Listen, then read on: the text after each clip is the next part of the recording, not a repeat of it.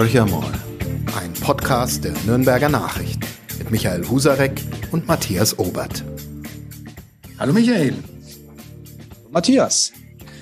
Ja, wir hatten uns einen ganzen Monat Auszeit genommen für den Podcast, weil erst ich im Urlaub war, dann du im Urlaub warst. Jetzt sind wir beide zurück und äh, ja, ich glaube, das ist dann auch ganz wichtig für unsere Zuhörer, dass wir gleich mit einem Hochkaräter starten in die in den Herbst. Und was bietet sich da mehr an als die Bundestagswahl? Und wir haben uns einen, also ich würde sagen, mehr als kompetenten äh, Gesprächspartner geholt. Es ist Professor Manfred Göllner. Er ist Soziologe, Sozialpsychologe und Betriebswirt. Aber was noch viel wichtiger ist, er ist Gründer und Geschäftsführer des Forsa-Instituts. Und das Forsa-Institut ist sicherlich nicht zuletzt in diesen Wochen in vieler Munde und wird auch ganz, ganz häufig zitiert, nämlich mit den Meinungsumfragen zu der Bundestagswahl. Und wir freuen uns natürlich, dass er heute die Zeit gefunden hat, weil ich denke, er ist im Moment wirklich ein sehr gefragter Gesprächsgast. Und ich stelle gleich meine erste Frage. Herr Professor Güllner, ist Olaf Scholz unser nächster Bundeskanzler? Steht es schon fest? Naja, fest steht es ähm, ja erst äh, am Wahlabend, wenn alle Wähler sich entschieden haben. Das äh, sollte man auch aus äh, Respekt vor dem Souverän, dem Wähler, akzeptieren.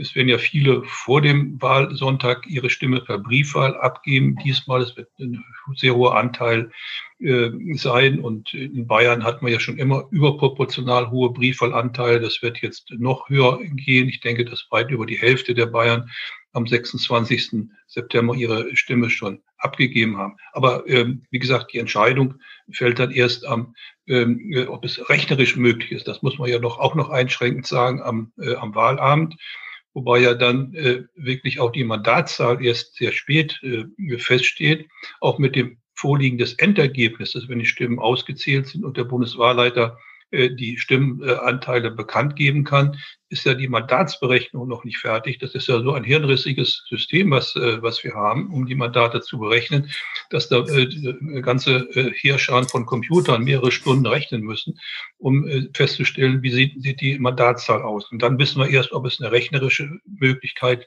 gibt für welche Koalition.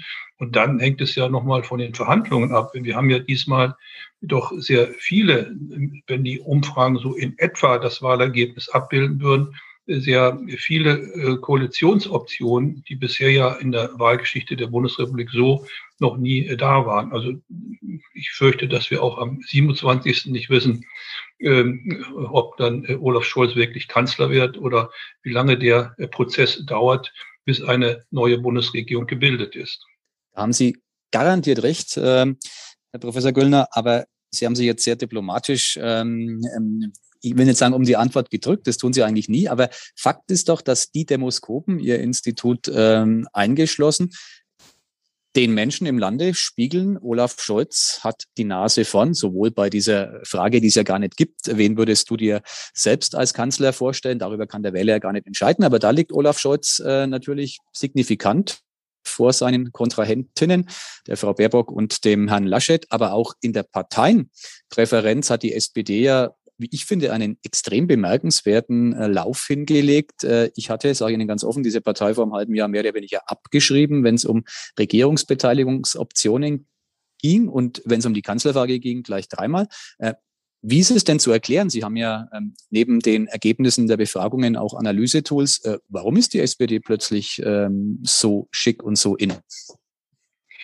Ich glaube, der, äh, ähm, der Schub, den die SPD jetzt äh, in, in, der letzten Zeit bekommen hat, in relativ kurzer Zeit, ist im Wesentlichen darauf zurückzuführen, dass äh, frühere Wähler der Union, also Wähler, die 2017 CDU oder CSU gewählt haben, äh, jetzt zur ähm, SPD wechseln aus Frust äh, über die Nominierung von Herrn Laschet als äh, zum Kanzlerkandidaten und ähm, als Frust über das schwache Erscheinungsbild. Und dann ähm, da Scholz ja ganz, als ganz sympathisch gilt, auch als kompetent gilt, und dann denkt man dann, dann lieber eine äh, von Scholz geführte Regierung als von Baerbock. Und wir haben ja diese Abwanderung von der Union schon länger beobachtet, aber bisher war es so, dass die Abwanderer zu den Grünen und zur FDP ging. Wir haben das ja beispielsweise auch bei der Landtagswahl in Baden-Württemberg schon beobachten können,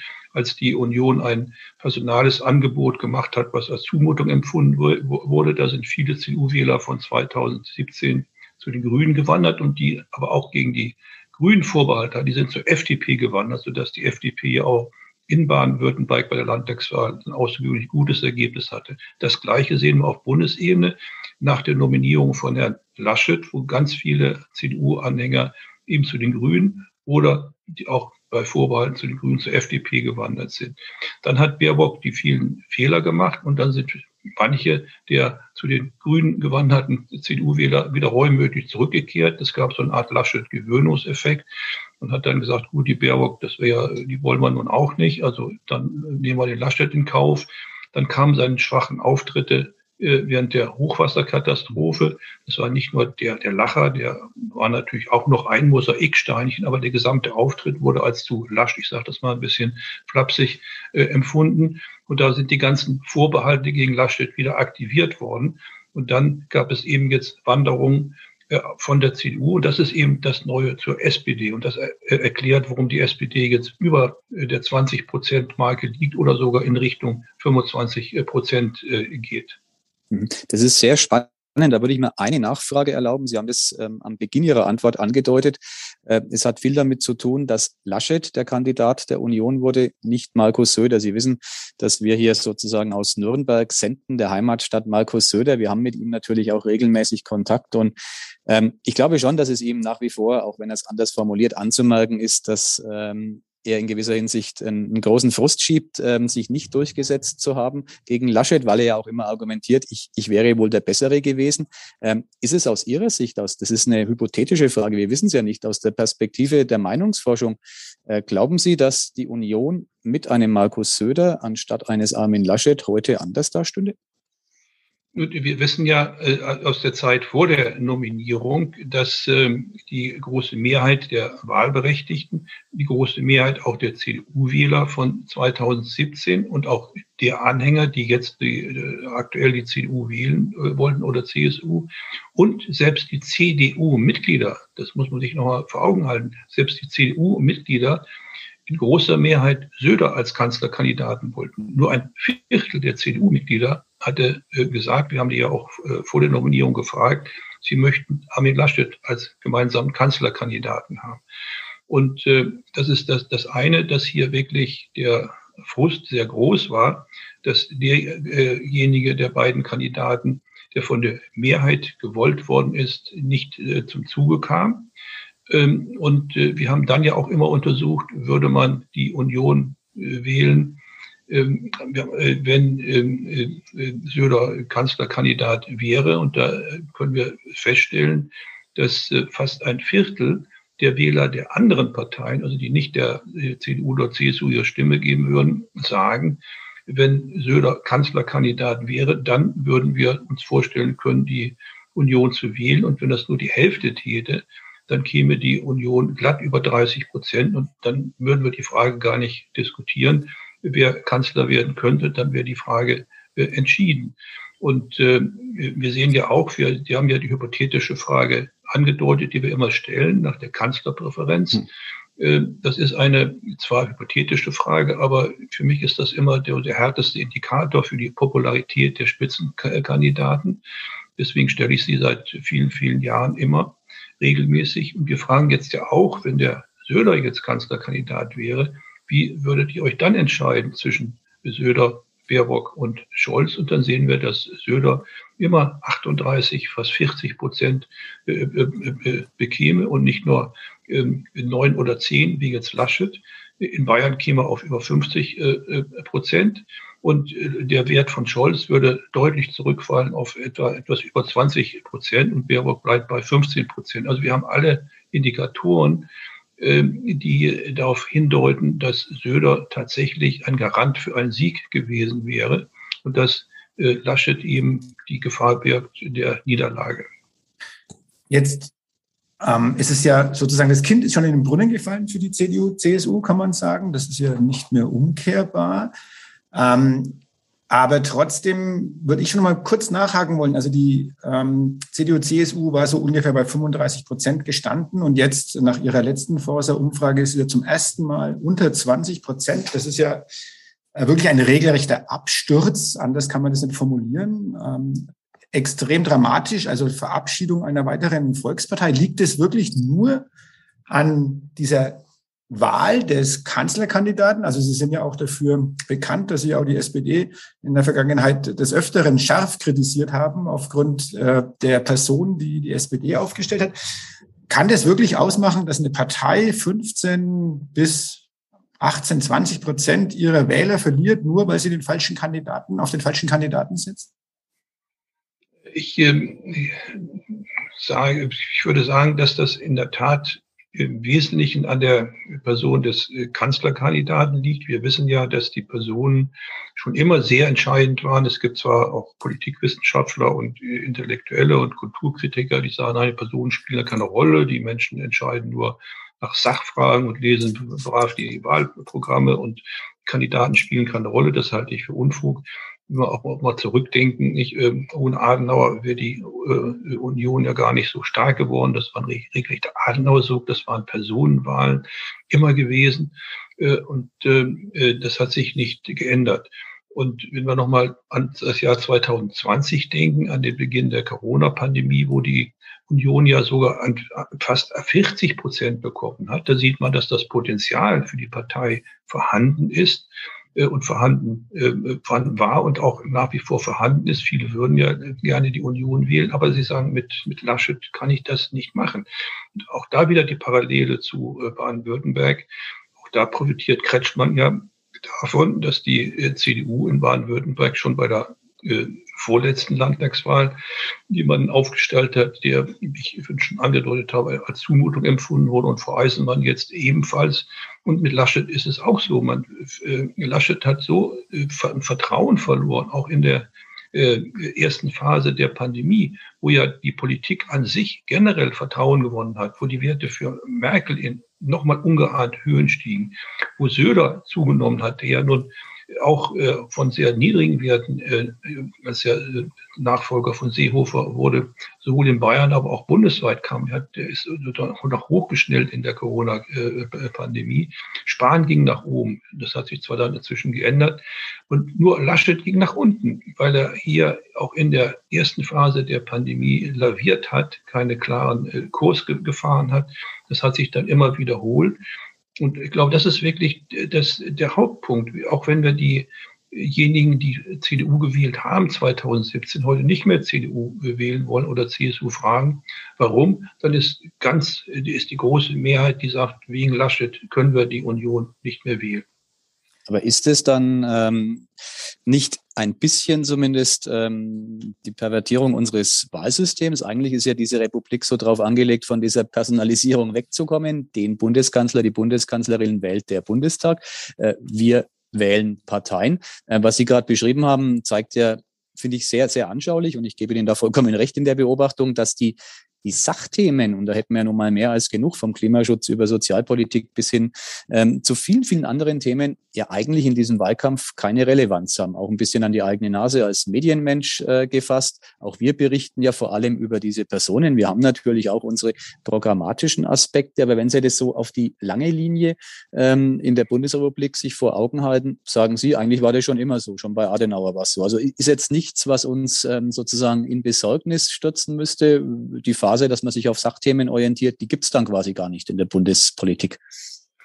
Nein, ich würde das nicht so negativ sehen. Die, die Personen äh, stehen ja äh, für etwas und äh, sie geben ja auch der Partei, äh, der, die sie repräsentieren, ähm, äh, ein, ein, ein, ein, ein, Profil. Und äh, dann entscheidet man, kann man eine Partei wählen mit einem bestimmten Kandidatin oder einer Kandidatin, die aber auch dann in der Lage ist, die Probleme, die anstehen, äh, zu lösen. Also ich glaube, es ist ja äh, der, der, der, der Kandidat oder die Kandidatin stehen für etwas und äh, äh das ist eben keine reine Personenwahl, sondern die Kombination aus Kandidat plus die Partei, die er äh, repräsentiert. Und das Interesse auch für Sachfragen ist, ist durchaus da. Wir fragen ja jeden Tag immer, was sind eigentlich die wichtigen Themen, die ihr wahrnehmt. Und dann, wenn das überhaupt kein Interesse hätte, würden ja viele sagen, auch weiß ich nicht. Aber das finden kaum jemand, der sagt, ich der uns kein Thema nennen kann. Wir lassen uns immer drei Themen nennen und das sprudelt richtig. Wir fragen auch nach der äh, äh, Priorität von äh, ähm, äh, äh, Pro, äh, Pro, äh, Problemen. Auch da kriegen wir immer äh, Ant, äh, Antworten. Und äh, äh, das zeigt also, dass die Menschen durchaus auch an Themen interessiert sind.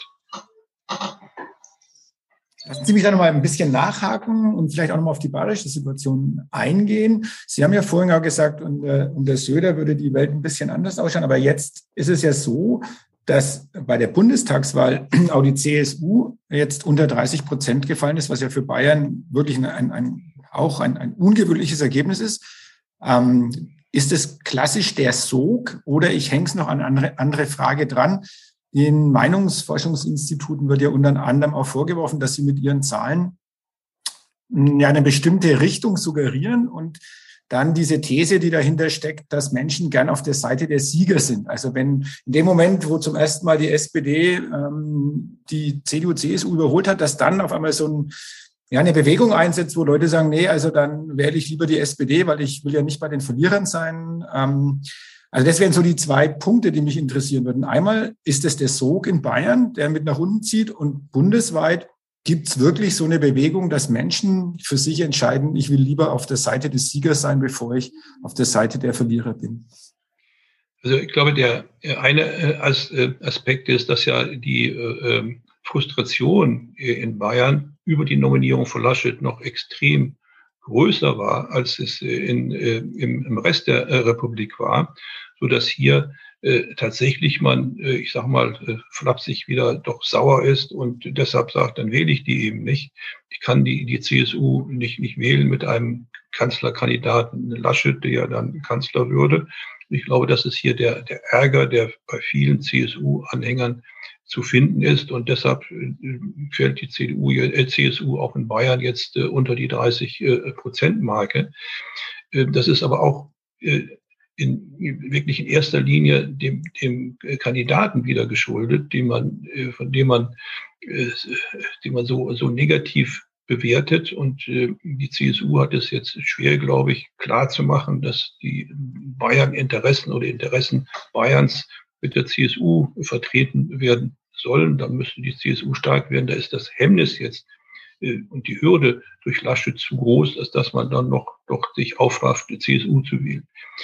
Äh, der zweite äh, Aspekt, den Sie genannt haben, dieser sogenannte Bandwagon-Effekt, dass man eben auf Seite des Siegers sein will, äh, das wird zwar immer wieder behauptet, sowas gäbe es, und auf der anderen Seite auch die These äh, ähm, vertreten wird. Es gibt auch einen Mitleidseffekt, dass man eine Partei wählt, die eben schlecht wegkommt. Beides schließt, schließt sich generell ja aus. Und insgesamt wissen wir aus vielen Untersuchungen, dass es einen solchen Effekt eigentlich nicht gibt auch der akademische Kollege Frank Brettschneider der Universität äh, ähm, äh, Stuttgart-Hohenheim hat bei den letzten Bundestagswahlen immer noch mal das sehr sorgfältig untersucht und kommt zu dem Schluss, es gibt eigentlich keinen Einfluss von veröffentlichten Umfrageergebnissen. Und daraus kann man ja nur die Information äh, hernehmen, wer vorne liegt. Äh, es gibt also keinen Einfluss von veröffentlichten Umfrageergebnissen auf die Meinungsbildungs- und Entscheidungsprozess und letztendlich die Entscheidung bei der Wahl. Es gibt ja auch, wenn wir nach USA gucken, da sehen wir in Florida nicht das Ergebnis schon vor und die Kalifornier haben sich noch nie davon beeinflussen lassen, was an der anderen Küste schon gewählt worden ist. Wir haben in Deutschland auch Nachwahlen gehabt, in einzelnen Bundestagswahlkreisen, wenn ein Kandidat gestorben war. Und selbst unter dem Eindruck des Ergebnisses, also nicht nur von Umfragen, ähm, haben die Menschen dann in dem jeweiligen Wahlkreis der Tendenz äh, nachgewählt und nicht anders gewählt, äh, obwohl das Ergebnis äh, feststand. Also diesen Bandwagon-Effekt gibt es eigentlich so nicht. Also das kann man ausschließen, dass auch die Bayern jetzt die SPD wählen, weil sie äh, beim Sieger sein wollen. Sie wählen äh, die CSU nicht äh, wegen Herrn Laschet. Da würde ich einmal gerne nachhaken mit Blick auf die Landtagswahl, die vor gar nicht allzu langer Zeit in Sachsen-Anhalt stattgefunden hat. Da hieß es ja auch, Naja, vielleicht war es dann der Mitleidseffekt, der den Sie gerade ausgeschlossen ähm, haben, der der CDU in dem Fall zu Pass kam. Da war ja vorher so ein Kopf-an-Kopf-Rennen zwischen AfD und CDU um sozusagen die stärkste Partei. Ähm, kolportiert wurden, auch durch Demoskopen konnte man der Meinung sein, es wurde knapp. Es war dann alles andere als knapp, das Wahlergebnis. Also wie ist dann da die Erklärung eines Experten für so eine doch relativ signifikante Abweichung von der vorher vorhandenen Umfragelandschaft und dem tatsächlichen Wahlergebnis? Da muss man, glaube ich, nochmal deutlich äh, unterscheiden, was die Umfragen vor der Wahl anbelangt. Es gab vier Umfragen von zwei seriösen Instituten und von zwei, die man nicht als seriös bezeichnen kann. Und es war unverantwortlich von, von beiden, dass mir ein Kopf-an-Kopf-Rennen zwischen AfD und CDU vorhergesagt hat. Das mhm. gab es nie.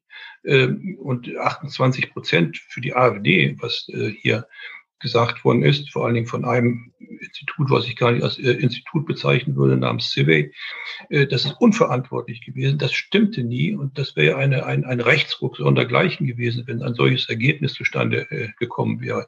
Was aber auch unverantwortlich ist, wenn ich das mir hier erlauben darf zu sagen, ähm, dass die Medien das aufgegriffen haben und nicht nachgeprüft haben. Wer, wer sagt denn sowas? Ist das überhaupt plausibel, dass sowas da ist? Und es gab ja zwei Institute, die seriös sind, die für die öffentlich-rechtlichen Anstalten arbeiten, Infratest, DIMAP und äh, die Forschungsgruppe, die eben dieses Kopf-an-Kopf-Rennen nicht hatten.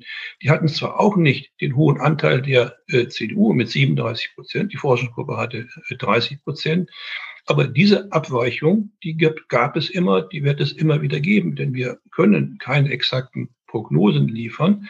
Und äh, das fing schon 1965 an, wenn Sie daran denken. Damals haben auch die damals, damals tätigen Institute ein Kopf-an-Kopf-Rennen zwischen Willy Brandt und SPD und Ludwig Erhard und CDU, äh, CSU vorhergesagt. Es, am, am, am Wahlamt hatte die Union einen Vorsprung von acht Punkten. Ich kann Ihnen auch äh, Wahlen nennen, wo wir uns extrem äh, äh, getäuscht haben. Also das wird immer wieder vorkommen, das kam immer vor. Ähm, und so war es auch in Sachsen-Anhalt.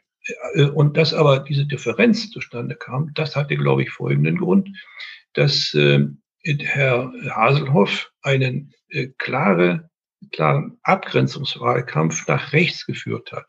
Das, hat, das, das Vorbild hatte er bei Herrn Wojtke in Brandenburg und bei Herrn Kretschmann in Sachsen, die beide in der letzten Phase ihrer Landtagswahlkämpfe sich ganz hart und klar gegen rechts abgegrenzt haben. Das führte zur Mobilisierung in Brandenburg von SPD-Wählern.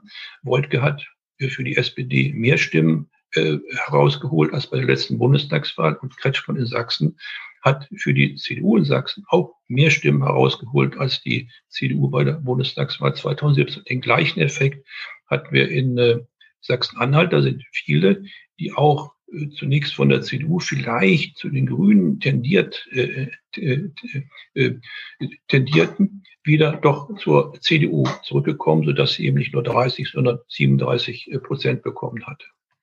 Darf ich da bei diesem Abgrenzungswahlkampf äh, mit Blick auf die jetzige Bundestagswahl nochmal einhaken?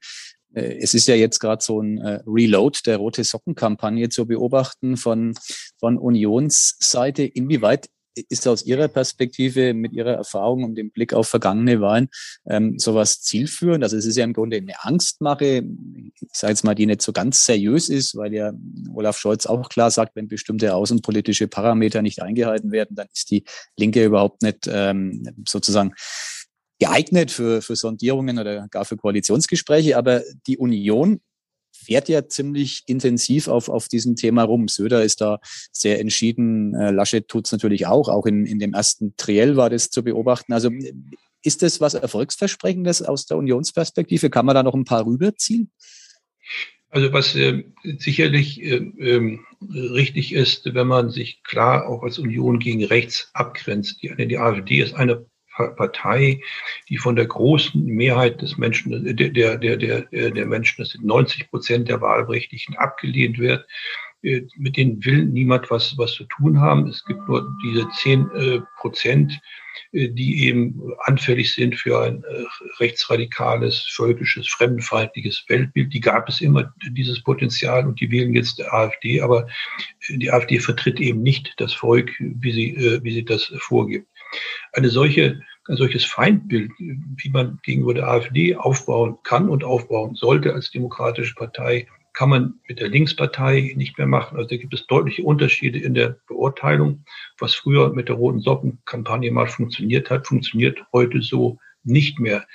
Man muss also das schon wenn differenzierter machen, dass man ein bisschen Angst schürt, auch äh, mit äh, dieser Kombination Grüne und, und Linke, Stichwort Ver, äh, Verbotspartei äh, und ähnliches. Da könnte man noch ein bisschen mit äh, äh, vielleicht Punkten, aber mit einer lupenreinen Furcht gegenüber der Linkspartei wird das nicht mehr so funktionieren. Das führt ja automatisch zu der Frage, wir haben jetzt noch drei Wochen bis zur Bundestagswahl. Ähm, wie schätzen Sie es ein? Ist überhaupt noch was drehbar? Sie haben ja vorhin auch gesagt, okay, ähm, bei solchen Meinungsumfragen, ähm, dass durchaus eine relative Spanne drin ist. Also vorhin waren es ja 30 bis 37, also bei 37 Prozent für die CDU, 30 Prozent waren prognostiziert. Ist noch was drehbar? Ist es über Themen noch drehbar oder ist es aus Ihrer Sicht wirklich so auf der Zielgeraden? Sie haben auch die hohe Zahl der Briefwähler erwähnt. Ist es schon auf der Zielgeraden und ähm, sozusagen die SPD auf dem Gewinnergleis und für die CDU, CSU geht es noch weiter bergab? Ähm wir haben, wenn wir nochmal auf das Beispiel Sachsen-Anhalt gucken, natürlich eine andere Situation, dass bei Landtagswahlen und auch gerade bei Landtagswahlen in, in, in Ostdeutschland die Wahlbeteiligung deutlich niedriger ist. Das heißt, hier war auch das Potenzial für die CDU aus dem Lager der Nichtwähler, die eben auch Unmut äh, haben äh, und aus Unmut nicht zur Wahl gehen, auch nicht, aber nicht radikal wählen wollen, hier noch ein paar auch mit zu mobilisieren.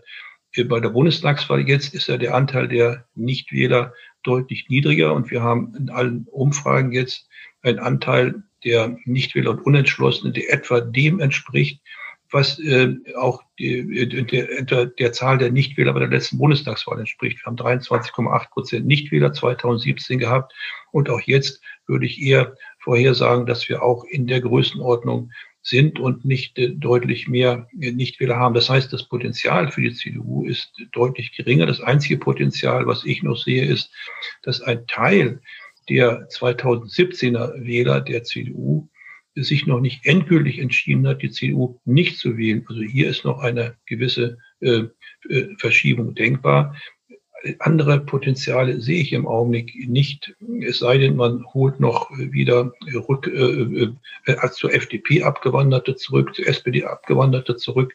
Aber das ist, das ist, das ist, das ist schwer. Eine andere Stoßrichtung ähm, ist die meiner nächsten Frage. Wir haben eine Angela Merkel-Ära, 16 Jahre lang während, äh, jetzt fast hinter uns, ähm, wo so ja, wo wir ruhig durch das doch durchaus turbulente Fahrwasser der Politik geführt wurden. So wird es ja auch immer skizziert, diese Ära. Ähm, bei Olaf Scholz hat man jetzt gerade so einen Eindruck, ähm, inklusive äh, rautenähnlicher Bewegungen. Er kopiert äh, Angie äh, Statsam. Ähm, entspricht es dem Bedürfnis der Wählerinnen und Wähler? Das würde so ein bisschen die These, äh, die Sie gerade eben ähm, gemacht haben, untermauern. Äh, bei den Grünen ist im Hintergrund immer so dieses Thema Verbotspartei, also so eine Angst vor Einschränkungen. Olaf Scholz macht es ja eigentlich ganz cool und sagt, äh, lasst mich mal machen. Ich, ich kann es ja eh schon. Ich war Finanzminister. Eigentlich habe ich alles gemacht und Angie hat es abgenickt. Aber ich war ja schon immer so ein maßgeblicher Lotse an Bord und mit mir bleibt es ruhig. Also ist, ist das was, was den Wähler mehr anspricht als Veränderung, die Grünen. Und äh, da würde dann die Zusatzfrage,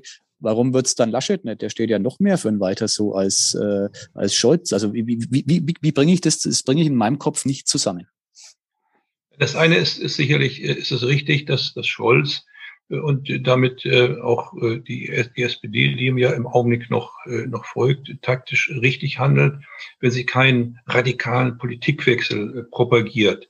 Das wollen die Menschen nicht und ich verstehe nicht, warum immer äh, Parteien glauben, man müsse einen radikalen äh, Politikwechsel propagieren, dann würde man gewählt, denn diese, dieses Bedürfnis äh, besteht nicht. Es ist eher ein Bedürfnis nach Kontinuität, nach Stabilität und das war ja auch das Geheimnis von Angela Merkel, dass sie diese Stabilität immer garantiert hat oder die Menschen glauben, dass sie das garantiert und deswegen hat sie auch so gute Wahlergebnisse äh, erzielt. Und wenn Scholz jetzt sagen, diese Kontinuität im Prinzip äh, äh, bedient, ist das absolut richtig. Sie haben recht, Laschet bedient es auch, aber hier kommen einfach die Zweifel wieder an, an seiner Person, ob er das kann. Das ist ja das Hauptproblem bei, bei Laschet. Ähm, der äh, hier eigentlich ähm, auch ähm, in Nordrhein-Westfalen ihm zeigt, dass er äh, regieren kann, aber man glaubt es ihm nicht mehr. Nicht, das ist so festgefügt, dass das, das Laschet-Bild, ob es objektiv äh, stimmt oder nicht, das spielt jetzt keine Rolle mehr. Das, das, das subjektive Urteil ist, ist, ist, dass es über ihn gefällt und deswegen kann er von dieser Propagierung einer Kontinuität nicht propagieren, Scholz hingegen schon. Und das Ende der Volksparteien, auch so ein Schlagwort, das wir gerne und häufig schreiben. Äh, ich habe mal irgendwann politische Wissenschaften studiert, da habe ich viel über Volksparteien gelernt und äh, die gab es damals auch noch, äh, rund drei Jahrzehnte her. Jetzt darf man ja in der Tat Zweifel hegen, ob dann Parteien, die sich so um die 20 Prozent bewegen, noch diesen Status genießen. Hat der Meinungsforscher dazu eine Haltung? Wir laufen jetzt ja auf ein ja, sehr stabiles, ähm, vielleicht, wenn man die Linken mal außen vor lässt, vielleicht stabiles Sechs-Parteien-Parlament hinaus. Und es gibt ja nur noch Koalitionen von mindestens drei Parteien. Alles andere ist Stand heute rechnerisch äh, unmöglich. Verabschieden wir uns von dieser lange auch als stabilisierender Faktor empfundenen Ära der Volksparteien in der Bundesrepublik? Ich muss gestehen, dass mir, dass ich hier äh, tatsächlich äh, diese Befürchtung habe, weil die beiden äh, Volksparteien oder früher äh, zu Recht als Volksparteien bezeichneten Parteien Union und SPD hier eine wesentliche Funktion hatten, bei der Etablierung der Demokratie nach dem Zusammenbruch des Nationalsozialismus. Wir wissen ja, der erste Versuch in der Weimarer Republik ist nicht nur kläglich, sondern katastrophal gescheitert.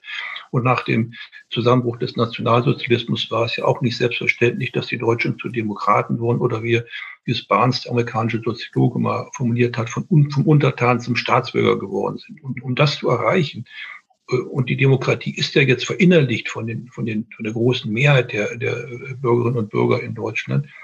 Ähm, äh, um, um das zu erreichen, brauchte man die beiden großen Parteien. Und die, die haben ja Bindekraft entfaltet. Die haben bis Anfang der 80er Jahre zum Teil 80 Prozent der Wahlberechtigten gewonnen. Nicht nur der Wähler, der Wahlberechtigten. Und das ging ja schon deutlich zurück, auch ohne dass die AfD überhaupt da war. Bis 2009 haben nur noch 40 Prozent der Wahlberechtigten SPD oder CDU oder CSU gewählt, 2017 auch.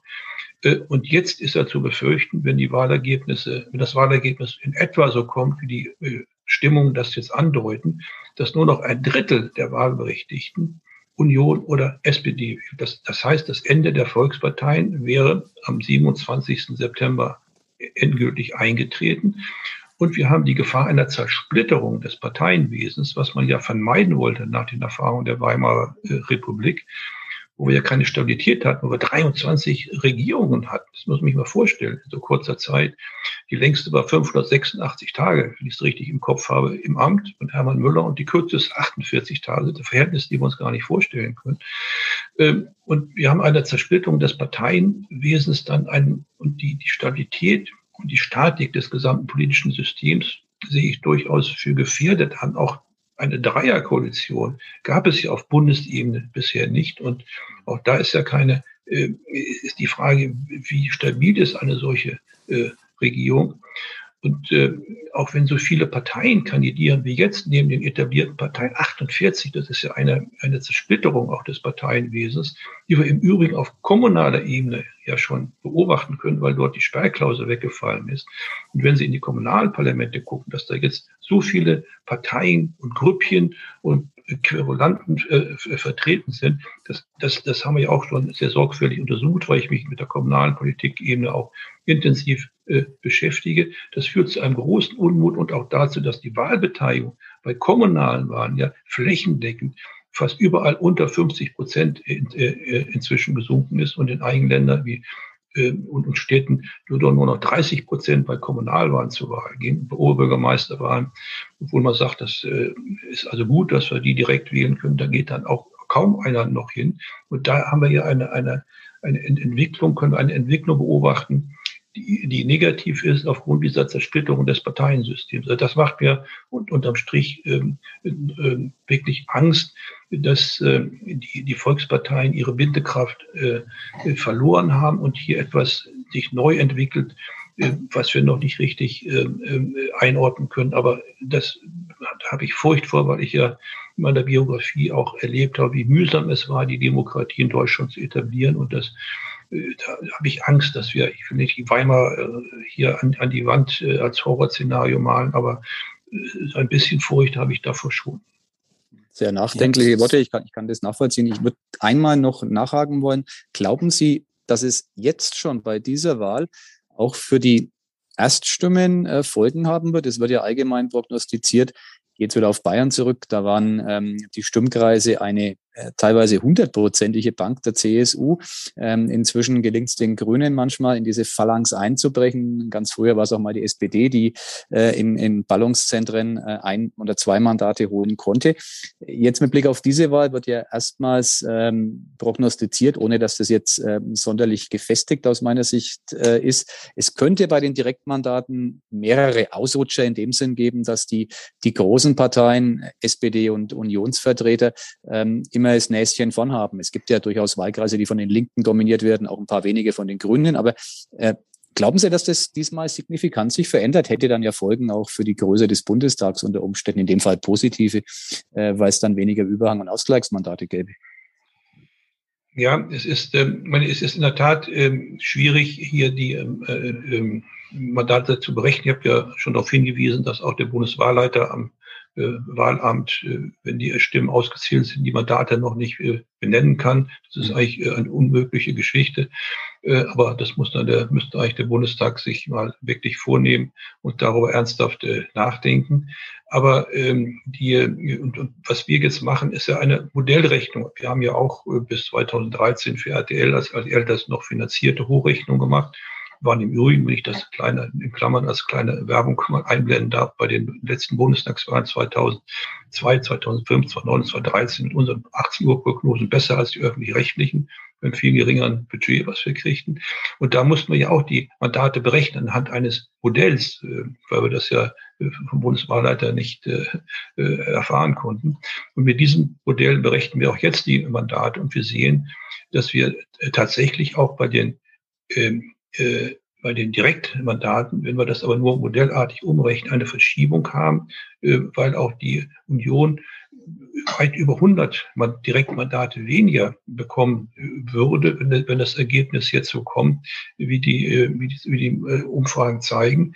Und auch ähm, in Bayern wird das natürlich bei der Stärke der CSU, der bisherigen, nicht so stark durchschlagen. Aber was ich schon sehe, ist, die, die, das sind Modellrechnungen. Wir können nicht für jeden einzelnen Wahlkreis sagen, da wird es so und so aussehen. Aber was ich glaube, dass ist die, die Frage der Kandidaten wichtiger wird und die, die, die Wahlberechtigten wirklich genauer hingucken, wer kandidiert denn in meinem Wahlkreis. Das gibt aber auch den Kandidaten eine Chance, sich zu profitieren. Und gerade auch in Bayern, glaube ich, müssten die CSU-Direktkandidaten nicht äh, darauf setzen, dass sie automatisch, weil sie CSU-Kandidaten sind, wie in der Vergangenheit gewählt werden, sondern sie müssen kämpfen. Sie müssen sich als Person bekannt machen in einem Wahlkreis und dafür werben, dass man sie wählt. Also ich glaube, das wird, da gucken die Wahlbürger diesmal deutlicher hin, wer kandidiert denn in meinem Wahlkreis, bevor sie ihre, ihre Stimme abgeben. ich vermute, dass das Stimmensplitting, also der Unterschied zwischen Erst- und Zweitstimme größer wird als bei den letzten Wahlen. Mhm.